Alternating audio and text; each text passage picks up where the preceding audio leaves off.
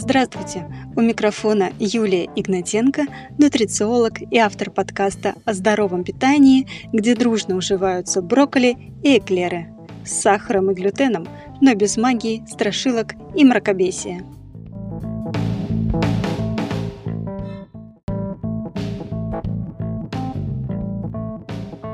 Ешь, пей, веселись, а завтра мы сядем на диету. Изменения в питании, ограничения в еде всегда вызывают стресс и слишком строгие рамки или слишком большое давление на нас со стороны плана питания, тренера, окружения рано или поздно приводят к срыву. Хорошо, если срыв закончится только эпизодом переедания, но все может стать намного серьезнее. В этом выпуске я хочу рассказать о двух исследованиях, которые наглядно показывали, как сами ограничения, так и ожидания этих ограничений может провоцировать неадекватное пищевое поведение. В клиническом исследовании изучалось влияние ожидания депривации, ограничения пищи на пищевое поведение у людей, которые ели с ограничениями, то есть часто сидели на диетах или ограничивали себя в каких-то продуктах, и у людей без таких ограничений. Участников разделили на две группы. Первой группе сказали, что через неделю они должны будут сесть на диету и ограничить свое питание. Контрольная группа питалась без ожидания такой диеты. Результаты были следующими. Люди с ограничивающим поведением в ожидании диеты ели больше, чем люди без ограничений в обоих состояниях – и с ожиданием диеты, и без него. Люди без ограничительного поведения потребляли одинаковое количество пищи, независимо от того, ждет их впереди диета или нет.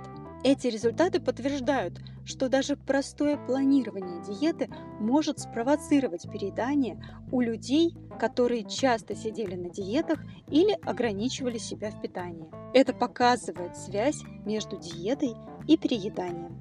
Еще одно исследование было направлено на изучение того, связано ли соблюдение диеты с низким содержанием углеводов с расстройством пищевого поведения и может ли интервальное голодание усилить эти симптомы. Выборку составили студенты вузов, всего 682 человека. Средний возраст 22 года. 27% респондентов сообщили, что придерживались низкоуглеводного питания в течение последних трех месяцев. Из них 31% сообщили о соблюдении диеты в сочетании с интервальным голоданием. Люди, сидящие на низкоуглеводной диете, показали более высокий уровень переедания и тягу к еде по сравнению с теми, кто на такой диете не сидел. Связь низкоуглеводного питания и интервального голодания была связана с увеличением расстройства пищевого поведения, особенно переедания и тяги к еде.